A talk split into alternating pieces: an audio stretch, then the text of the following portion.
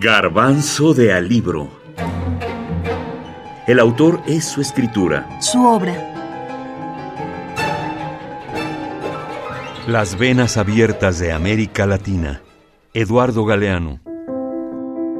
La historia. En 1492, los nativos descubrieron que eran indios. Descubrieron que vivían en América descubrieron que estaban desnudos, descubrieron que existía el pecado, descubrieron que debían obediencia a un rey y a una reina de otro mundo y a un Dios de otro cielo, y que ese Dios había inventado la culpa y el vestido, y ese Dios fue calumniado por quienes le atribuyeron la orden de que fuera quemado vivo quien adorara al sol y a la luna y a la tierra y a la lluvia que la moja. A principios de 1971 fue publicada la primera edición del libro más conocido y vendido de Eduardo Galeano, Las Venas Abiertas de América Latina. Durante finales de los 70, durante toda la década de los 80 y todavía en los 90, era un título que formaba parte del tronco común de las carreras de humanidades en las principales universidades de América Latina. Se dice que en alguna temporada vendió alrededor de 2 millones de ejemplares por año. En este 2021 se cumplen 50 años de su publicación, por lo que volverá a ser sometida a la prueba del ácido, es decir, se discutirá su vigencia.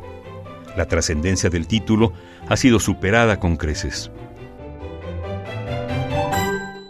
En primerísimo lugar, creo que la vigencia de esta obra es que nos dio un imaginario compartido, una memoria compartida y un lenguaje compartido, que fueron muy importantes en la época, que hicieron época y que en buena medida todavía siguen vigentes.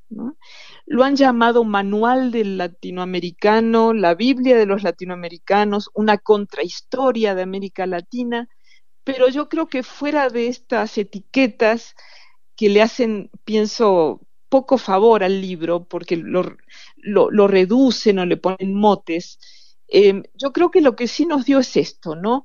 Eh, organizó, sintetizó una forma de ver los procesos de América Latina en primerísimo lugar, ¿no?